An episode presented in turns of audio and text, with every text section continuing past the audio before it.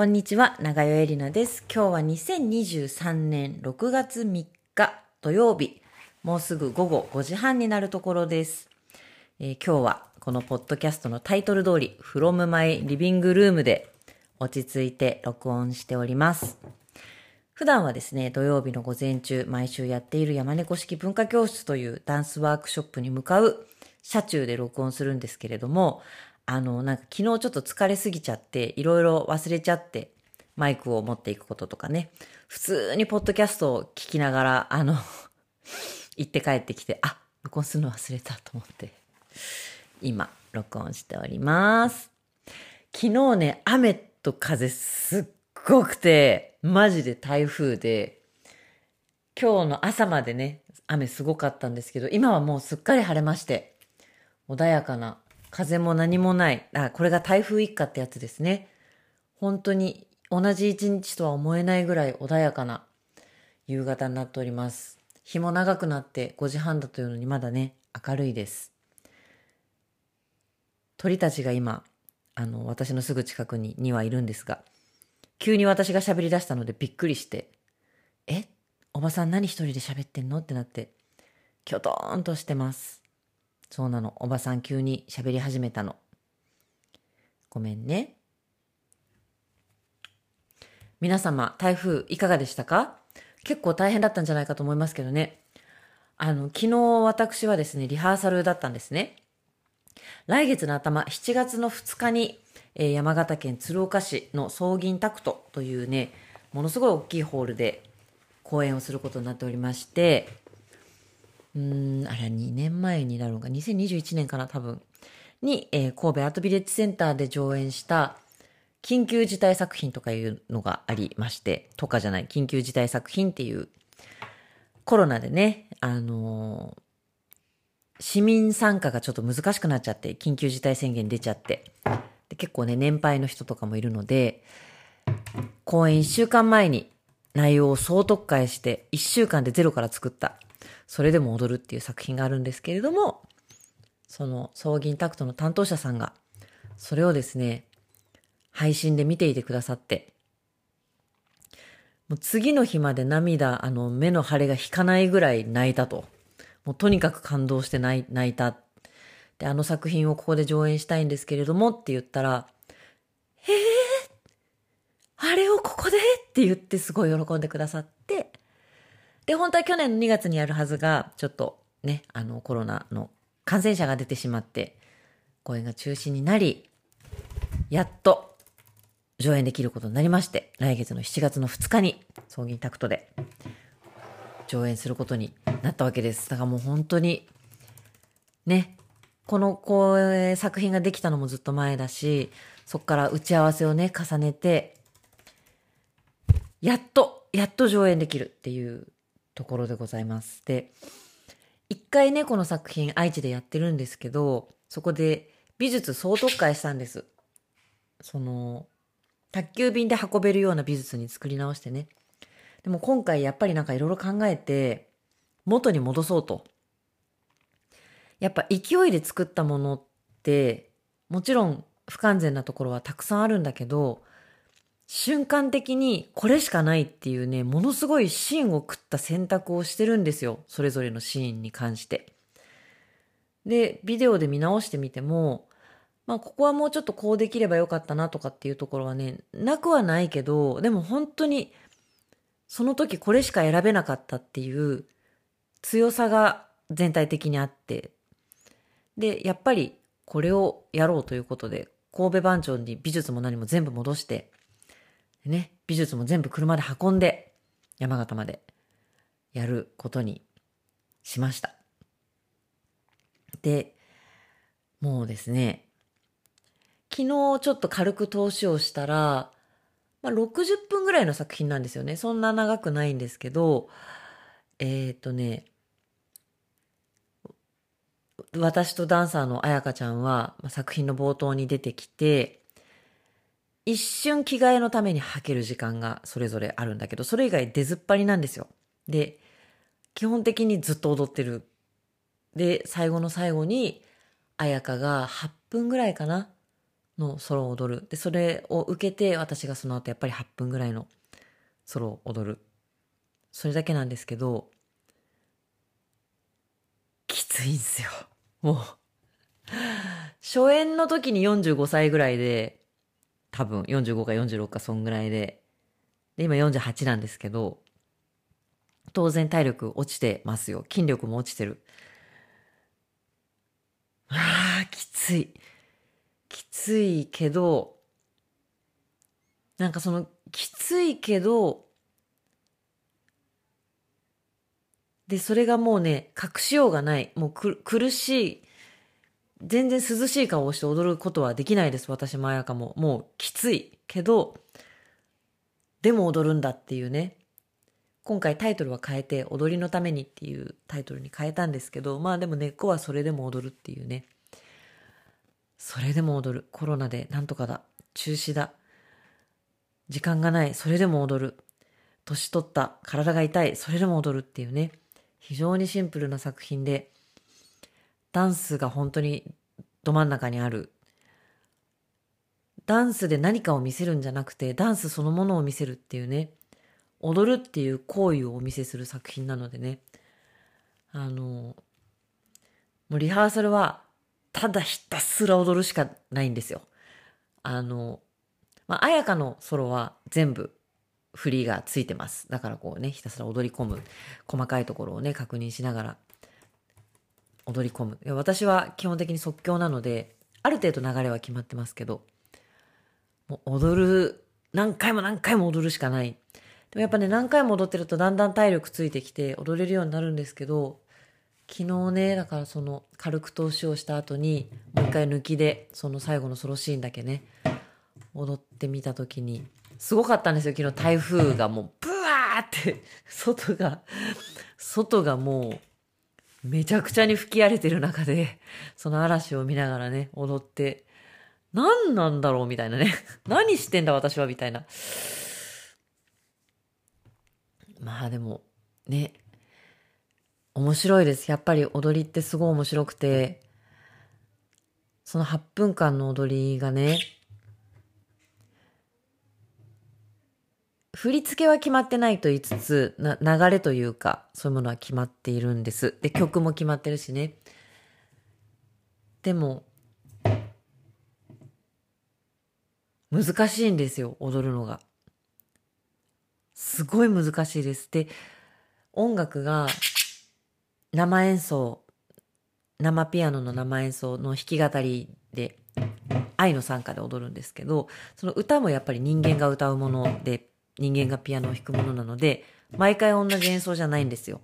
で、やっぱり踊りと演奏の駆け引きもあるし、あそこ今日は引っ張るんだとか、ここ私はもうちょっと早く行きたいから先に行くよとかっていう駆け引きもあるし、あとはやっぱり踊りながらね、ものすごいいろんなことを考えちゃうんですよ。前回初演の時に、なんかね、初演の印象が強すぎて、すっごい覚えてるんですよ、私。その時の自分の踊りを。その時に見てた景色とか、その時に何を感じたかとか。で、珍しく私にしては相当いい踊りをしまして、うまい下手ではないんだけど、あのね、本当に覚えてるんです。その日の、その時踊ってた時のことを。ガチガチに力が入った状態から踊り始めて、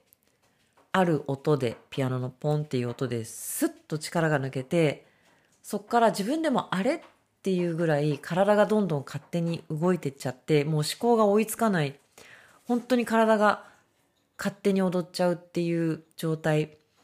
前回のポッドキャストで言いましたけど、その多田先生がおっしゃる、何にも考えなくてもね、体が勝手に動くとこまで行かなきゃいけないっていう、その境地にあの時は達したんです。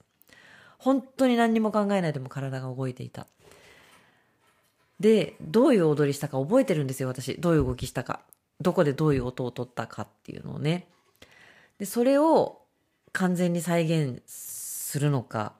それともそれは一旦忘れて、新たな踊りを踊るのかとか、まあ、無限な選択肢があるわけです。その中で、でも私はこうするって、無限の選択肢の中から方向性を決めて踊る。で、踊ってみたらやっぱりこうかなとか、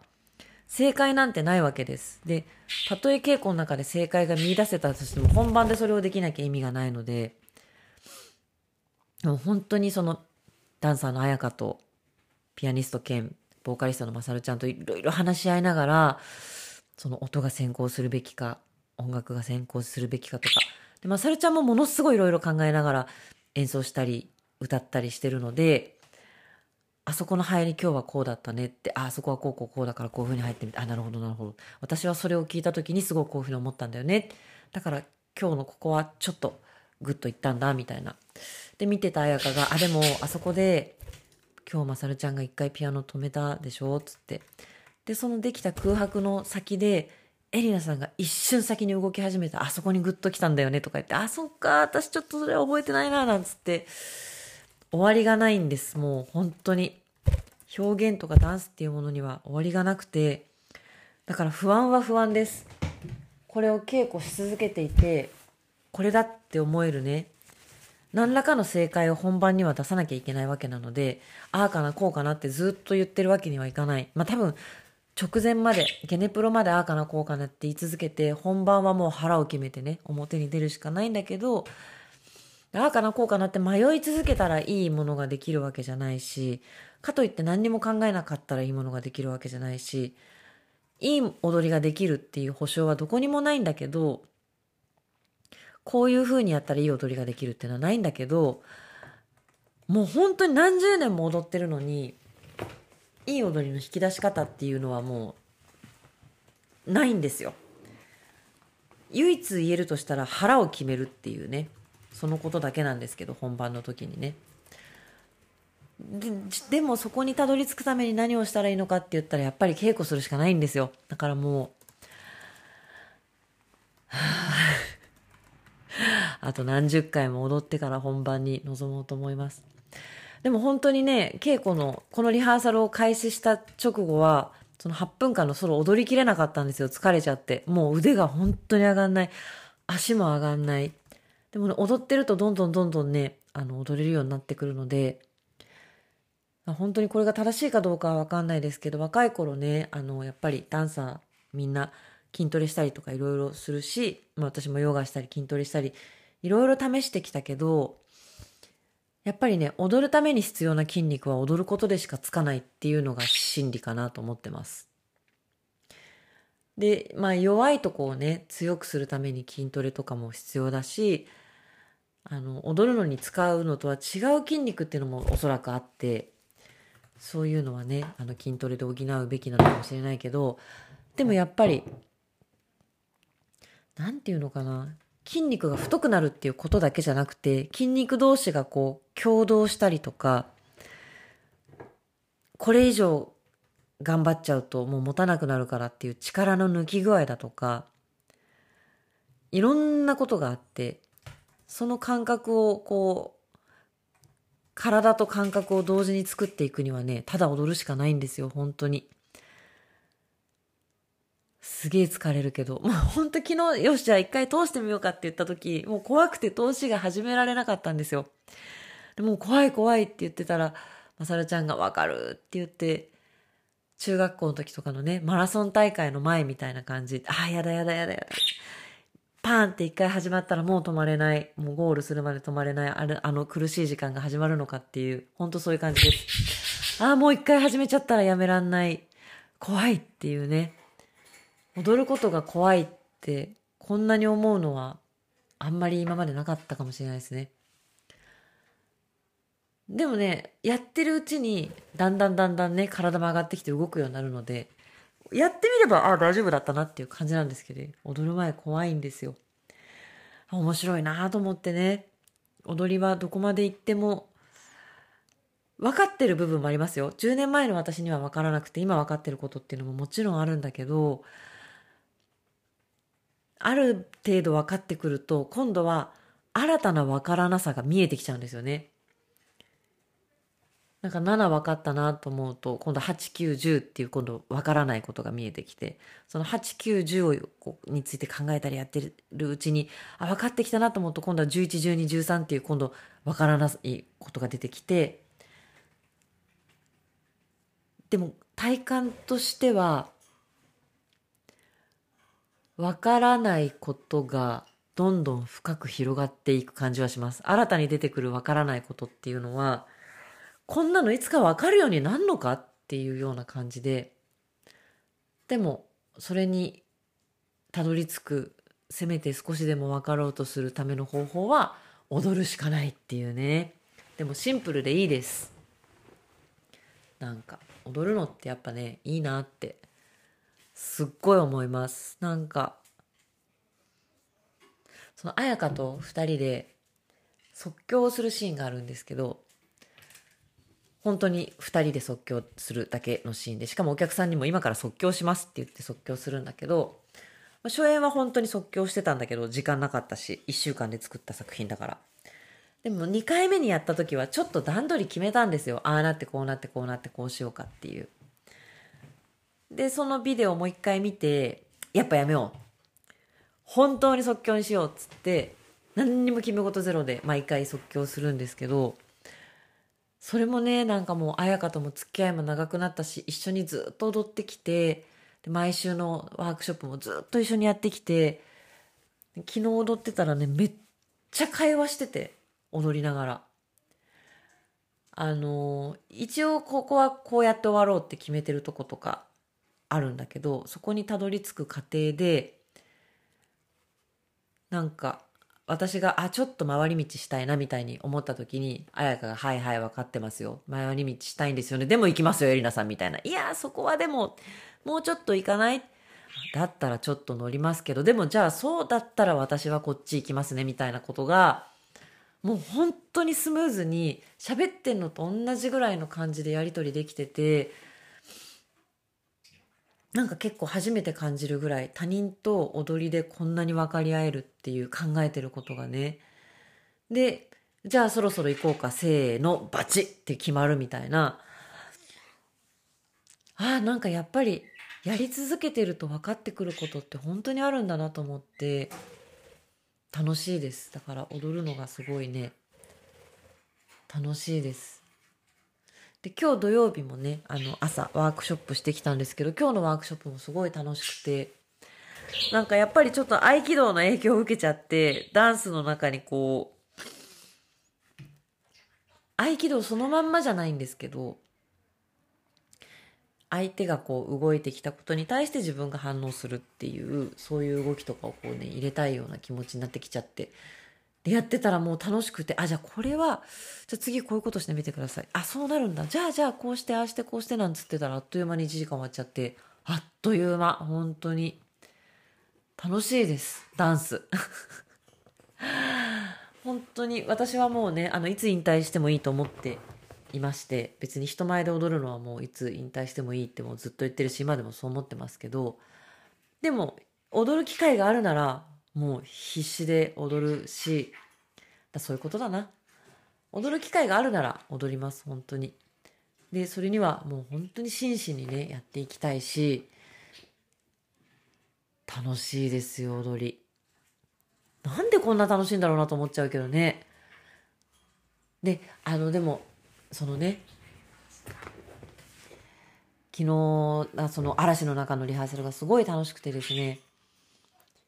それぞれが踊る歌うピアノを弾くでやった後に見て見てて思ったことをやって思ったことをそのこう話し合うもう本当に真剣にみんなで話し合って真面目にっていうんじゃないんだけどもう話したいことがいっぱいある。あそこのフレーズがさこうこうこういう風に感じたから私はこういう風に入ったんだよねみたいな。あでも僕はそこはこういうつもりで歌ったんだ。なるほどみたいな。でそのまさるちゃんもねあの全力でピアノを弾いて歌ってくれてでこんなに100%自分の全てをこうぶち込んで歌う場所は他にないって言ってくれてやっぱりもうちょっとこうおしゃれにしてみたりとか色をつけてみたりとかあとはまあ例えばまさるちゃんはピアニストなのでメインのボーカルがいる時には自分はちょっとやっぱ出力を抑えてサブに回るっていうね役割でやっぱり自分の全てを本当にさらけ出して全力で出す機会っていうのはそんなにないと。でしかもやっぱ恥ずかしい真面目に真剣に全部を立ち尽くすっていうのはなかなかちょっとやっぱ恥ずかしいところがあるんだけどここではできるからありがたいっ言ってくれていやー嬉しいなと思ってでも本当にそうなんですよ大人になってね全力尽くして本当になんかダンスの場合本当に体がもう立てないぐらいまでねあの踊るのでそんなに力を出して一生懸命やることってあんまないですよね。やっぱ本番があるっていう気持ちがその全力を引き出すっていうのもあるしやっぱりこうね担当の高橋さんがもう過呼吸になるぐらい泣いてあの作品をもう一度見たいってね言ってくれてるその人たちに喜んでもらうためにね一生懸命やるというもう本当になんか学生の頃の発表会とかとねあんま変わんないですね。一生懸命やる一生懸命踊るっていうね。なんかその変わらなさがやっぱねダンスっていいなと思います。単純すごい。うんまあもちろん難しいこととか複雑なこととかねいろいろあるんだけどでも根っこはすごい単純。心を込めて踊るっていうね。いいなと思います。私やっぱねダンスめっちゃ好きです。なんか。そうだ。先週の日曜日じゃないな。忘れちゃったいつだか。今週の なんか忘れちゃった。いつだか。3日ぐらい前かな。あのね知り合いにお誘いいただいて、ゴルチェのミュージカル見てきたんですよ。ゴルチェの半生じゃない人生を生まれた時から今までを彼のデザイン、まあちょっと自伝的なね、ことを含めながらずっと彼のしてきたデザイン、彼の服でずっと振り返っていくっていうミュージカルなんですけど、お芝居する人も2人ぐらいいて、あと歌う人もいたんだけど、基本的にはほとんど全部ダンサーで喋らない人たちが、そのゴルチェのファッションに身を包んで出てくるんですけど、もうほんと素晴らしくって、5人で見に行ったんですけど、もう職業はいろいろバラバラで、歌やってる人もいれば、ネイルやってる人、それからファッション関係のお仕事をしている人、あとは漁師。あの、イノシシとかを撃つ漁師ですね。と私と、で見に行って、年代もバラバラ30代から50代までね。みんな見てるところとかが違くってで私はやっぱダンス見ちゃう。もうダンサーが最高。でそのファッションの陽子さんはねもうボロボロ泣いてました。感動して。やっぱりそのそれまでの常識とかいろんなものをこう崩して壊した先駆者がねゴルチェでそれをやり続けてくれたことやってくれたことにもこれだよねってなんか多分陽子さんもそういう人なので前例とかを壊し続けてる人なので自分の背中をね押してもらえるような気がしたのか。まあ本当に素晴らしかったですこっちのミュージカル。最高でした。もう本当にいい時間で。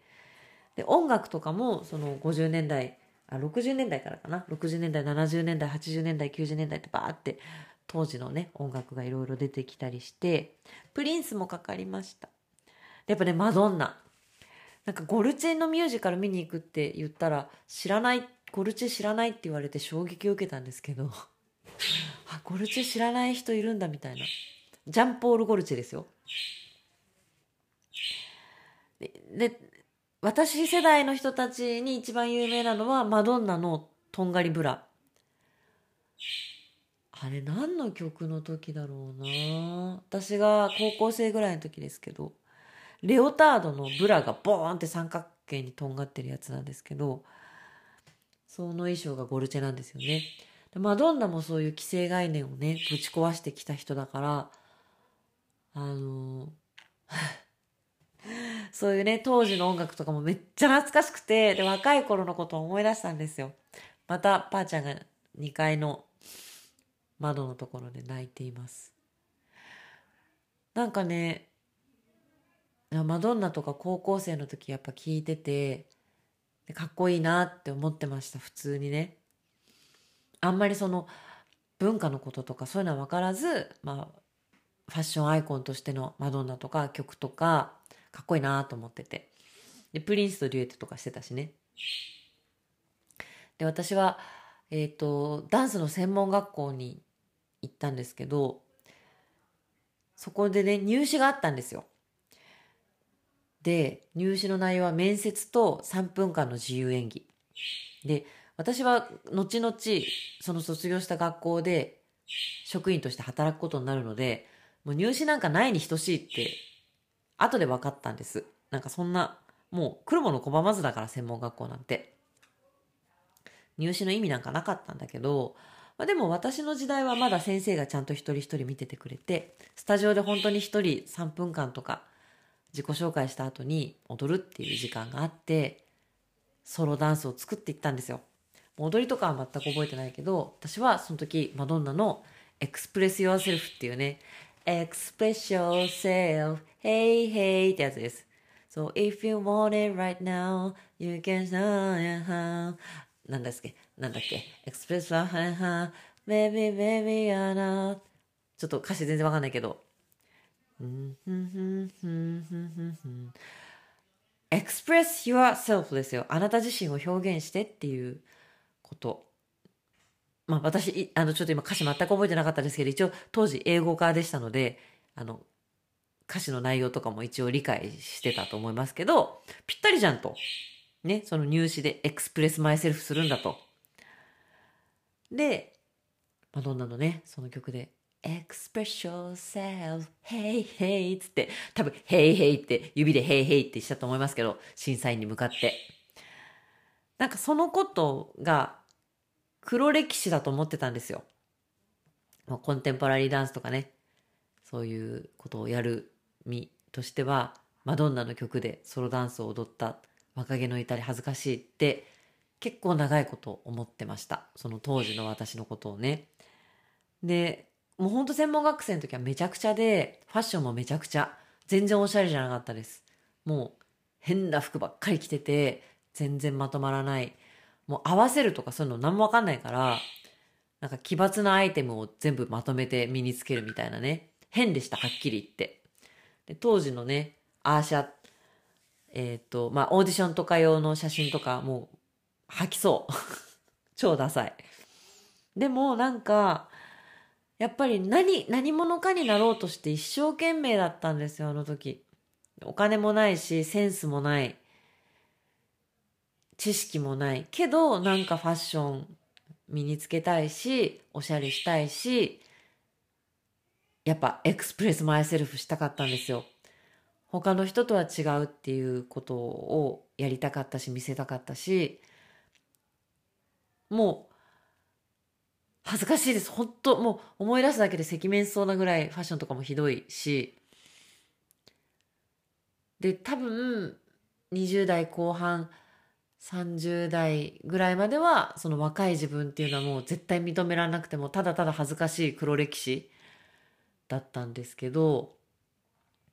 そのゴルチェのミュージカルを見て、あ全然肯定したい気持ちになりました。本当に。なんか、センスのあるなしってすごい難しくて何をもってセンスいいというかセンスないっていうかまあ私は信念がないままねファッション遊んでたんで全然ダサいんですけどでもなんかそのねあのー、埋没しないように自分らしさっていうのをどうにかして出そう出そうとして頑張ってた1920歳ぐらいの私ねいいじゃんと。マドンナの曲で踊って何が恥ずかしいんじゃいっていうね。マドンナが私も若かったわ、あの頃は黒歴史よなんて言わないよね、多分ね。うん。まあ、ダサかったけど、一生懸命だったことは間違いないので、いいと思います。ね。本当に面白かったですよ、ゴルチェのミュージカル。すごい良かった。なんかファッション、方面からも見ても楽しいし、音楽方面から見ても楽しいし、あと映像が素晴らしくて、その、後ろも透けて見えるようなね、ちょっと、斜幕みたいに見えるスクリーン、LED のスクリーンがね、しかも動くやつ。めちゃくちゃ画質もいいやつがね、出て、いっぱい出てきて素敵な映像もいっぱいあり、それとダンスとの組み合わせ、ファッション、もう素晴らしかったです、マジで。ダンサーも超良かったしね。ミュージカル系のダンサーじゃなかったと思います。なんか、コントーションっていう体超柔らかいような人もいたし、あの、エアリアルやる人とか、あれ多分ポールダンスの人なのかな？とか、本当にこう、ミュージカルじゃなくてショートが出てるような人たちだと思うんですけど、すっごいいろんな体型の人がいたり、こう太めの人がいたりとか、いろんな人がいるんだけど、みんな自信満々に踊ってて、最高でした。もう人間って最高だなっていうね。でもやっぱり私ね、ダンスが。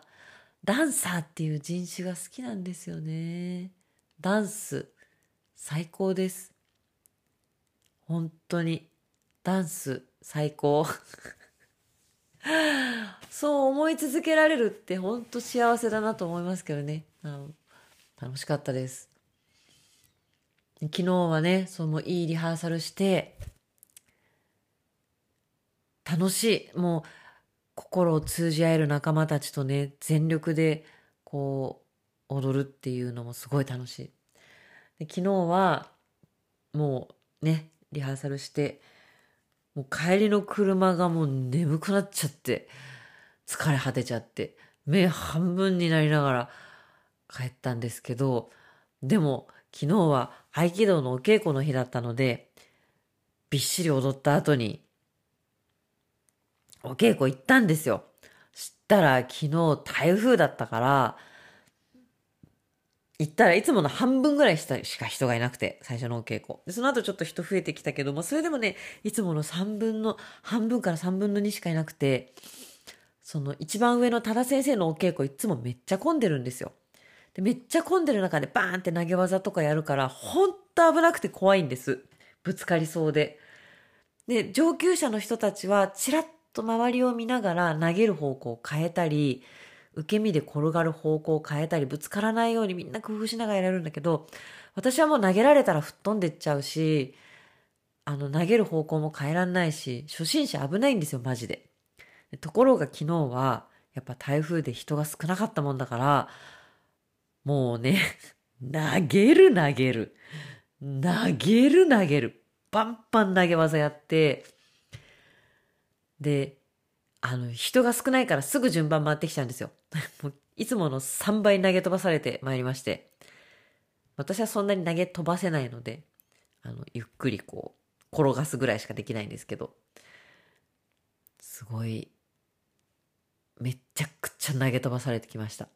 でもそれも楽しくて、なんかもう何とも言えない高揚感がありまして、稽古の中で。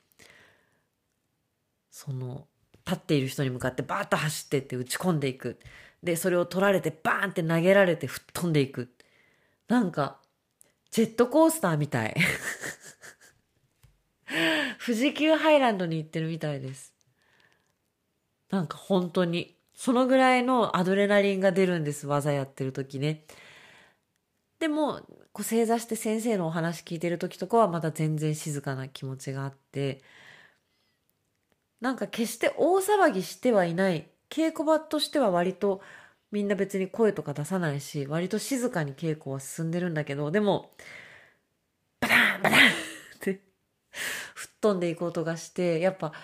激しいんですよね。稽古としてはね。なんかわかんないけどもうねのもう脳みその血管切れそうなぐらい楽しいんですよ合気道。あもう昨日疲れ果てちゃって、今日起きたらもうヘドヘドだったんだけど、でもね、またワークショップ行ってみんなと踊ってきたら、また最高に楽しくて、楽しいです。なんか合気道をやり始めたことで、ダンスと通ずる部分とかもあるし、あの、自分がダンスの中で考えてきたことで、あ、やっぱりこれはこれでいいんだって肯定できた部分とか、深まった部分とか、見方が変わった部分とかもいろいろあって、合気道のおかげでダンスがまた楽しくなって、その、踊る時の心の持ち方とかね、すごい考えるようになったんですよ。合気道やるようになってから。またこう、合気道的視点から見てダンスの掘る方向がまた見えちゃった。で、ダンサーとしての自分が見る合気道っていうのもあるし、合気道的な合気道の見方っていうのもあるし、なんかいろいろあって、もうとにかく楽しい。なんか、私は全然運動神経良くないし、全然アクティブな人間でもないんだけど、なんかやっぱね、体で、を使って何かをしながらこう考えていくことがすごく向いてるみたいでですね。なんだろうな、なんかヨガも本当に楽しかったんだけど、全然比じゃないです。合気道クソ楽しい。やっぱね、コミュニケーションがあるからかな、人と。うん。楽しい。だ、だ、ダンスも一緒なんだけど、うまくいったり、まあ、人とペアワークをしてる時に自分がうまくこう相手に物事を伝えられると体を使って、相手とスッと一緒に動けるんですよね。なんかわかるっていうところがあって、お互いに。合気道もそれなんですよね。なんかこう、あ、今この人がここにこう体重をかけてこうなってるっていうことが体の中でふって分かった瞬間に私もスターンって綺麗に受け身が取れるんですよ。投げる側に迷いがあると、投げられる側も迷っちゃってうまく受け身が取れないんですよね。で私が投げる時もうまくこう手を取れてこっちだって思う方にスッと体を押し出せると投げられる相手の方がサーンって飛んでいくんですよ。で、私の技のかけ方が曖昧で、よく分かってないと、あの、投げられる方も、んっていう感じで転がっていく。あれ、こうですかみたいな。だその、やっぱり流れみたいなのがふっと決まった時に、スターンとお互い決まるっていうこの気持ちよさがもうゾクゾクして、楽しいんです。ちょっと、あのですね、私のこのダベリポッドキャストをいつも聞いてくださってるリスナーの皆様、ありがとうございます。リスナーの皆様、私のことをよーくわかってらっしゃるリスナーの皆様に告白したいことがございます。とにかく合気道が楽しいんですよ。で、合気道が楽しくなったのに比例してダンスも楽しくなってきちゃって、楽しいんです、とにかく。そうなると、机に座って勉強するってことが本当に苦痛になってきまして、そんな時間あったら、受け身の稽古したいみたいなね。大学続けらんないかも、私。卒業とか無理かもっていう気が前期の最初でしてきてしまったんですが、どうしましょう？もう大学辞めてもいいですかね？いや、まだ早い。まだ早いと思いつつ、勉強ね、楽しいですよ、勉強も。あの、すっげえためになる話とかもあるし、やっぱね、心理学面白いです。あの、心理学はすごい面白い。で、ためになる。から、まあ、心理学系の授業はもうちょっと取っていきたいけど、でも結局なんか、へえ、ふーんって言ってるだけじゃダメなんですよね、大学で勉強するってことは。あの、ちゃんと試験に向けて用語とか覚えなきゃいけないんだけど、そこにどうしても意味を見出せなくてですね。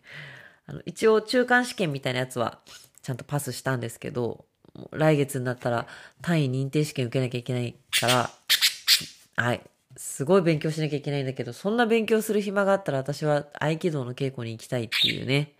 どうしましょう。いいですか？やめても、大学。一年、一年以上前に大学行こうって思っていろいろ調べて勉強し始めたものの、どうしても机に座って勉強するっていうのがですね、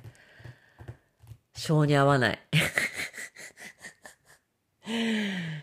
なんか集中はできるけど、なんかやんなきゃいけない科目とかあって、自分で選んだんですけどね。本当に興味がある科目だけじゃなくて、これを本当に受けたい授業を受けるためには、その前にこれを、基礎のこれを受けとかなきゃいけないみたいのがあってね。楽しめないんだな、その勉強が。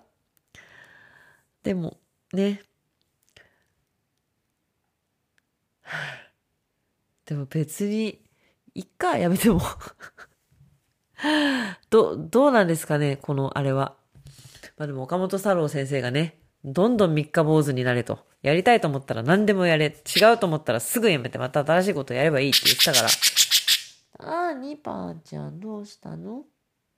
お腹すいたの？おやすみなさいする？ん？眠いの？おやすみなさいするの？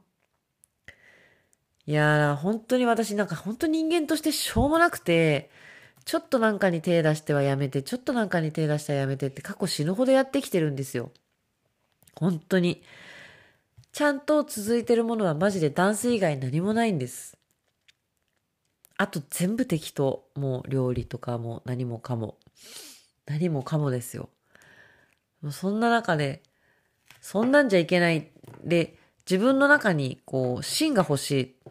ダンスずっとやってきて、ワークショップファシリテーターとして働いてきて、で、もうちょっとこう、こう、今やってることを広めたり推し進めたりするために、これをもうちょっと自分で何をやっていて、何を見ていて私は。で、どこ、そこにどういう考え方があって、どういう働きがあってっていうことを自分でもうちょっと明確にした上で、人にわかる形にしなきゃいけないで、そのためにちょっと一回その人間っていうものを別の見方をするために、自分のやってることを捉え直すために心理学っていうものを勉強しようと思ったんですよ。なんかまあ心理学の勉強は続けようかな。ね。うん。だけどやっぱりね、勉強ってそんな簡単じゃなかったっていう話ですかね。でもなんか今、とにかく合気道が楽しくて、なんか私が本当に分かりたいと思ってることをね、どこを通ればわ分かるんだろうって思ってたんだけど、なんかもう、合気道でいいんじゃないかっていう。なわけないけど、でもなんか、やっぱここまで楽しいと思える、ここまで夢中になれるものってそう簡単に出会えないんでね。なんかもう全部をそこに振り向けちゃった方がいいんじゃないかって。もう、とにかく合気道とダンスを一生懸命やるっていう方にしちゃった方が結局いろんなことがいいんじゃないかとか思い始めまして、もう2学期取んのやめようかなみたいなね。どう思います？皆さん。好きにしろっていう話ですよね。本当にそうなんですよ。学費だって自分で出してんだし、好きにすりゃいいんですよ。本当に。やりたきゃやりゃいいし、やりたくなきゃね、やらなきゃいいし。ただなんかこう、やりたくない、なんていうのかな。やりたいことにめんどくさいことってついてきちゃうじゃないですか。例えば1月に市民参加型講演やりましたけど、それをやるためには助成金の申請だとか報告だとかで書類作んなきゃいけないとか、めんどくさいことってどうしてもくっついてきちゃうんですよね。で、そういうのを全部排除して本当にやりたい楽しいことだけね、やっていては生きていけないっていうか、なんか、なんていうのかな。お料理作るためにはね、お野菜の皮剥かなきゃいけないじゃないですか。剥かなくていいもんもあるけど。で、お料理作ったらお皿洗わなきゃいけないじゃん。なんかこうね、好きなこと楽しいことだけやっては生きてはいけないよっていうのもあるから、私が本当に自分のやってる仕事をもうちょっと深めたい、で視点をね、視座を上げたいと思ったら、勉強しなきゃいけないんじゃないのっていうね。で、勉強っていうのは本当にね、深く深く物事を理解するためにやるんだけど、それにはやっぱ専門用語とかね、覚えなきゃいけないもんもあるわけで、その言葉がわかんないと本読めないっていうところがありますからね。だから勉強は必要なんだけど、だから、ねえでも、やっぱりこう、なんか私の動物的な部分が、んなしゃらくせえことやってられっかっていうね。そんなことより小手返しだろうみたいなね。昨日ね、習った小手返しっていうのが難しくって、で初心者から見るとすっごい難しいんですよ。手の、相手の手の取り方が。でも先生からするとこんな簡単なことはないっておっしゃる。こうやってまっすぐ来て、ここを持つだけだよっていう。そんな複雑に考えちゃうから間違うんだ。こう来て、こう。こう来て、こう。こんなシンプルなんだよって言うんだけど、なんか難しいですよ。小手返しの手の取り方を勉強したい、私は。ねえ。ねえ、ピーちゃん。つぶつぶ食べておやすみなさいする？かわいい。いや、なんか本当に合気道、とうとうね、その、最初はその、みんなと一緒に投げ技とかはできないから危なくて、隅っこの方でね、あの、先生に1対1で基本のね、足の運びとかを教えてもらったりとかしてたんですけど、もう普通に混ざれるようになったんですよ。皆さんのお稽古にね。まあ、それでも全然流れ止めちゃって、全然ゆっくり教えてもらってるんだけど、あの、一応そのお稽古にね、組み込んでいただいてるというか、そうなってきたらもうどんどん楽しくなってきちゃって、もうすべてが楽しいんですよ。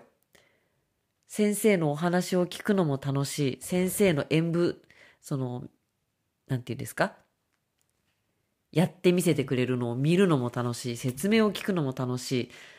で、実際じゃあどうぞって言われて、上手い人に投げてもらうのも楽しい。なるほどと思いながら投げてもらうのも楽しい。他の人がやってるのを見るのも楽しい。で、実際自分がやるのも楽しい。間違えちゃって、わかんなくって手の取り方とかが上下逆になったりして反対だよなんて言われて。で、教えてもらって、ここでこうって言ってその腹を入れる。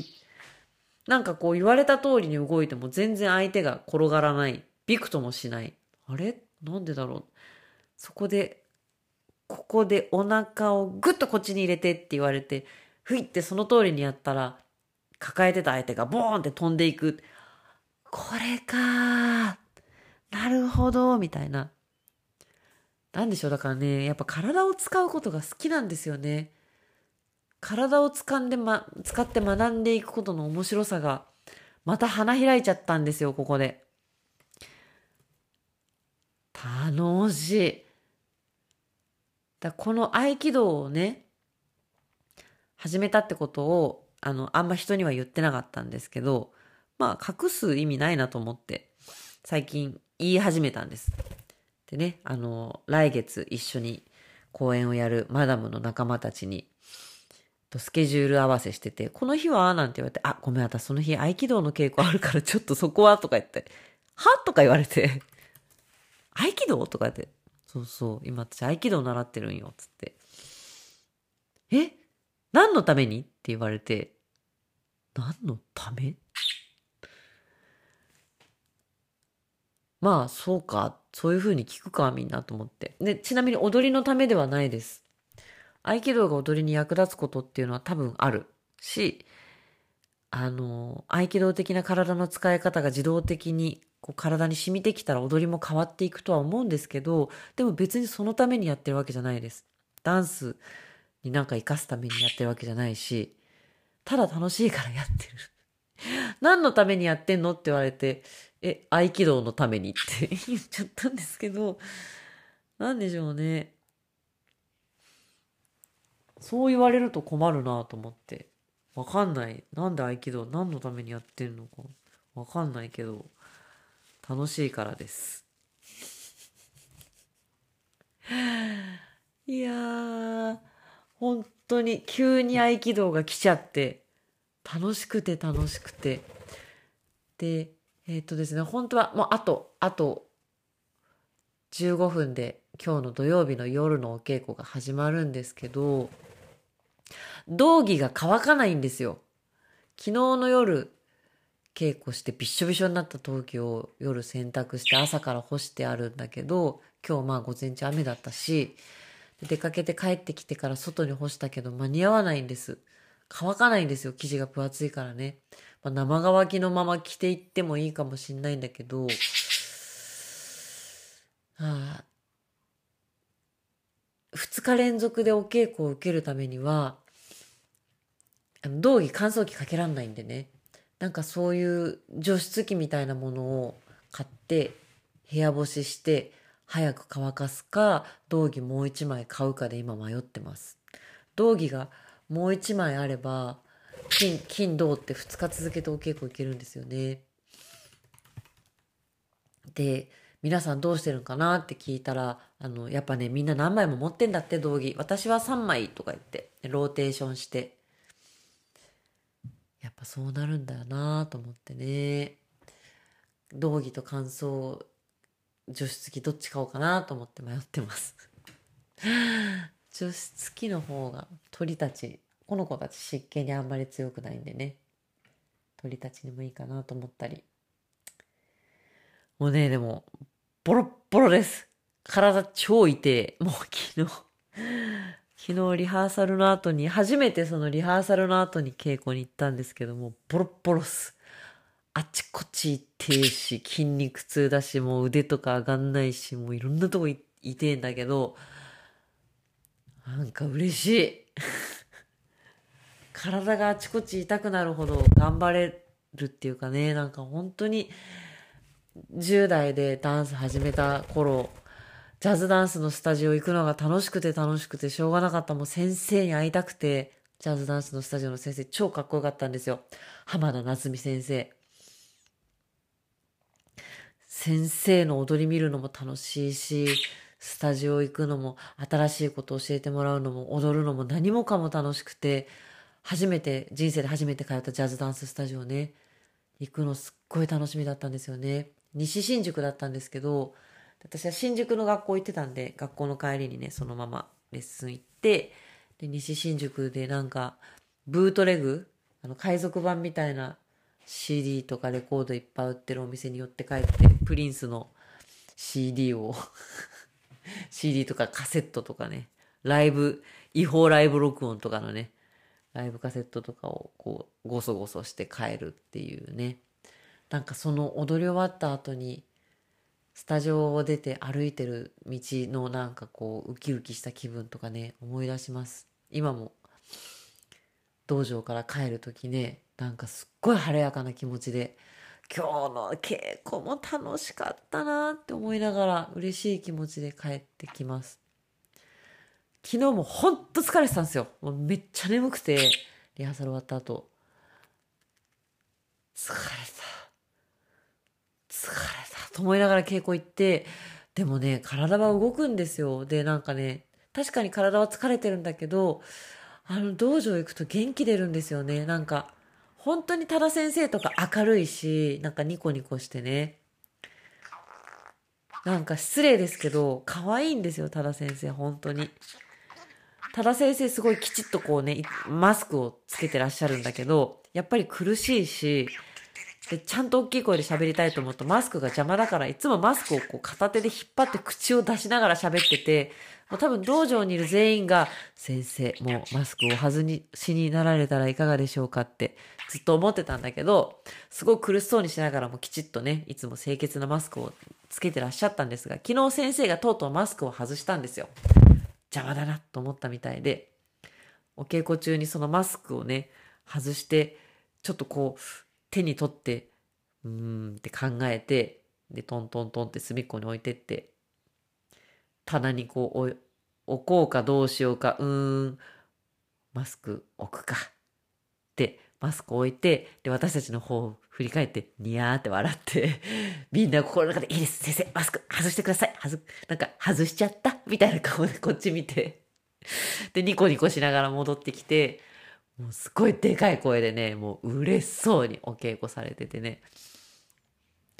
可愛いんですよ、なんか、多田先生が。で、他の先生とかもなんか明るいし、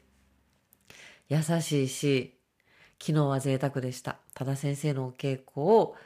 受けて、本当に初心者が数人しかいなかったもので、ちょっと難しい技はもう7段の先生と8段の先生が、長屋さん、来てって言って、そうね、もう、達人たちに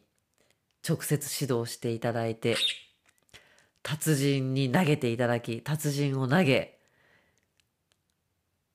なんて贅沢なんだろう。もう大学生の頃からずっとやってるっていうね。だから、20代、30代、40代、50代。多分50年とかやってる先生です。その先生が2ヶ月前に始めたばかりの私をバカにしないでぶん投げてくれるんですよ。もう投げながら嬉しいと 嬉し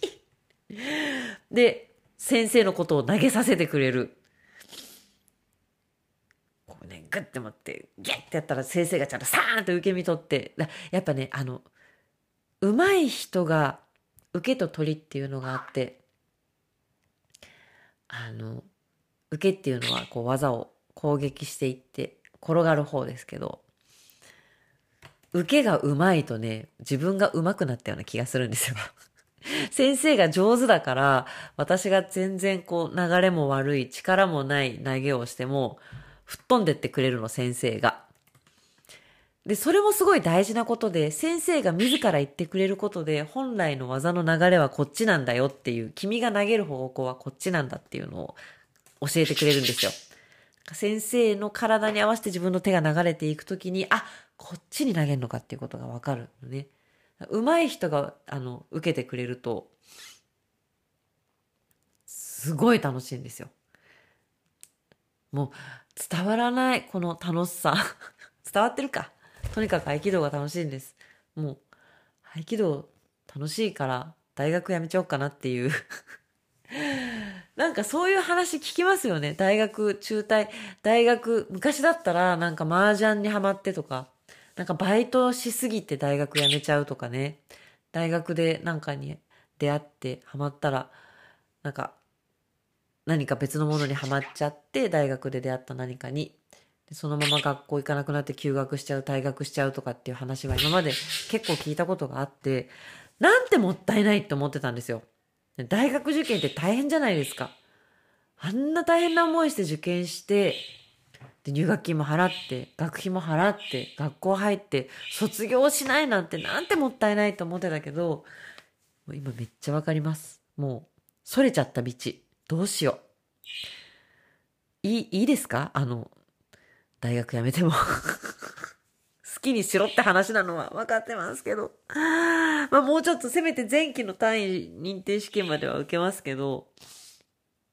入学金も払ったし、一応ね、放送大学は最長10年まで在籍できるんですよ。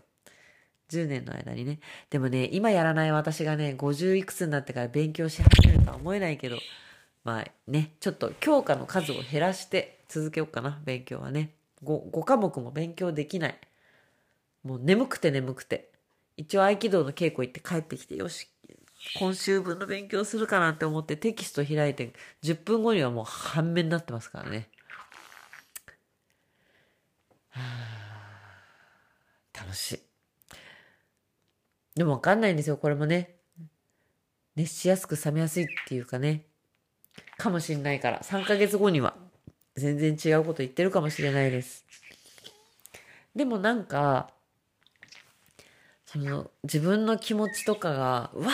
て嬉しくなってアドレナリンがわーって出てそれが本物かどうかって自分でわかるじゃないですか。一時の感情なのか魂が震えているのか。私は今合気道に出会って魂が震えています。もう喜んでいます。命が喜んでます。こんな素敵なものに出会えて